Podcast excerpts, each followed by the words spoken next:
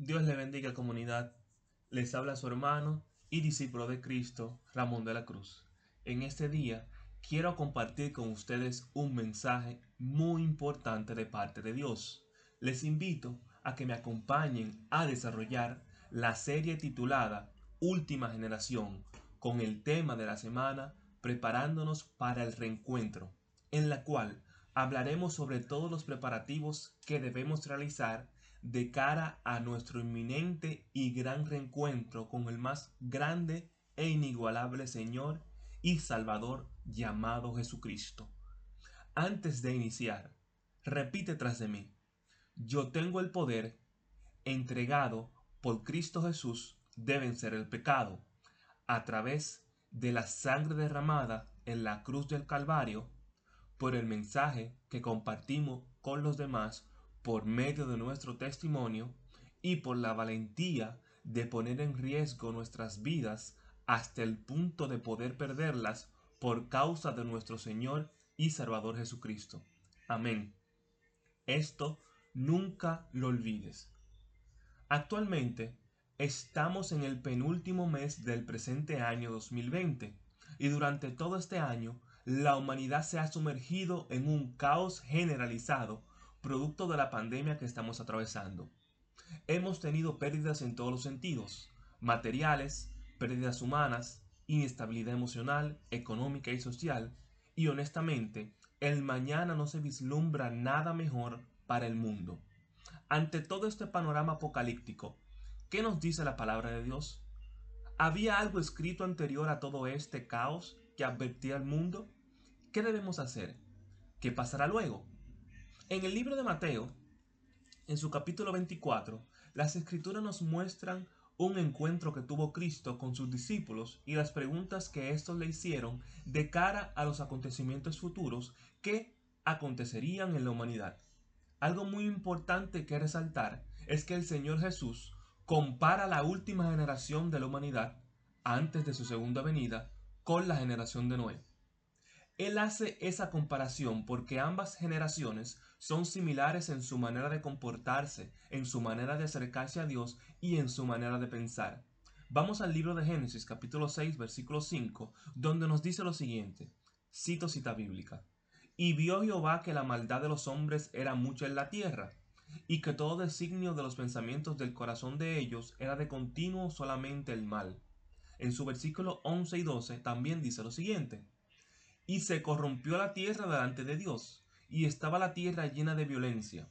Y miró Dios la tierra, y he aquí que estaba corrompida, porque toda carne había corrompido su camino sobre la tierra. Cierro cita bíblica.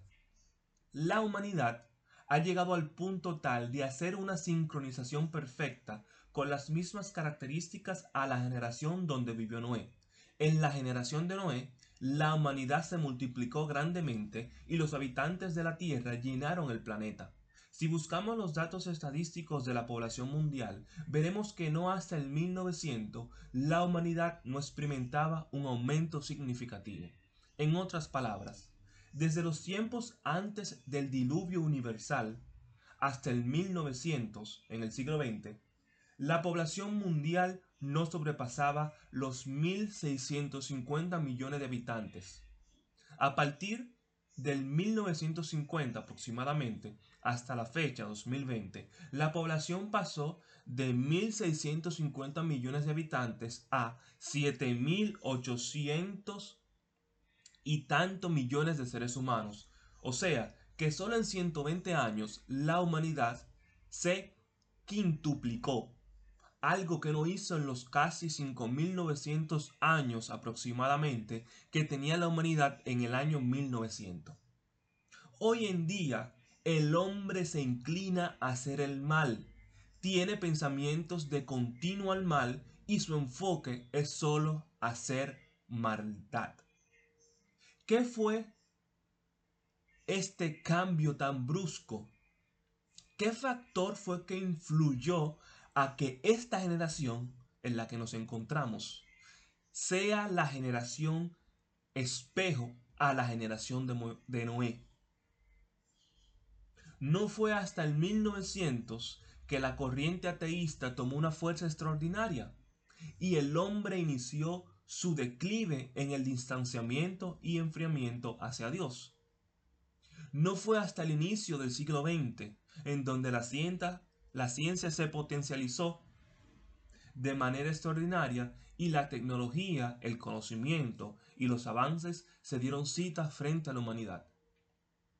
Todas estas características nunca antes se habían sincronizado como lo hicieron a partir del 1900, dándonos evidencias fidedignas de que esta generación es el verosímil perfil de la generación descrita por Jesucristo antes de su segunda venida.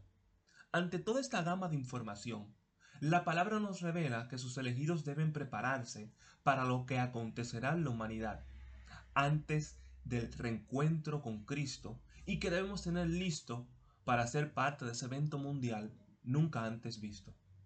En el, en el capítulo 24 del libro de Mateo, versículos 45-46, nuestro Señor Jesús nos dice lo siguiente, cito cita bíblica, ¿quién, quién es, pues, el siervo fiel y prudente al cual puso su Señor sobre su casa para que les dé el alimento a tiempo. Bienaventurado aquel siervo al cual su Señor le halle haciendo así. Cierro cita bíblica. Quiero que señalemos varios puntos muy importantes en los cuales Jesús nos revela la sabiduría oculta en este pasaje bíblico. Número uno, siervo fiel y prudente. Número dos, bienaventurado aquel siervo. Y número tres, le hace haciendo así. Una persona fiel es una persona que es firme y constante en los ideales que éste ha creído y ha constituido como normas de conducta.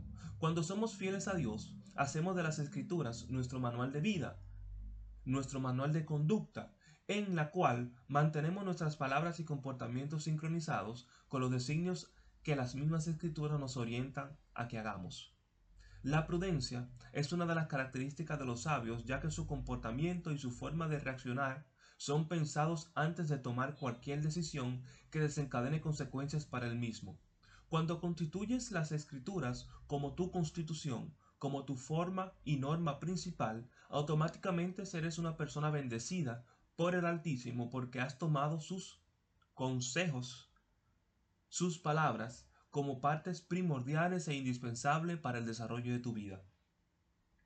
Ese es el comportamiento que debemos adoptar y sobre todo mantener para cuando el Maestro regrese en busca de sus siervos, nos encuentre como él mismo dice en su versículo 46, cuando venga su Señor, le halle haciendo así.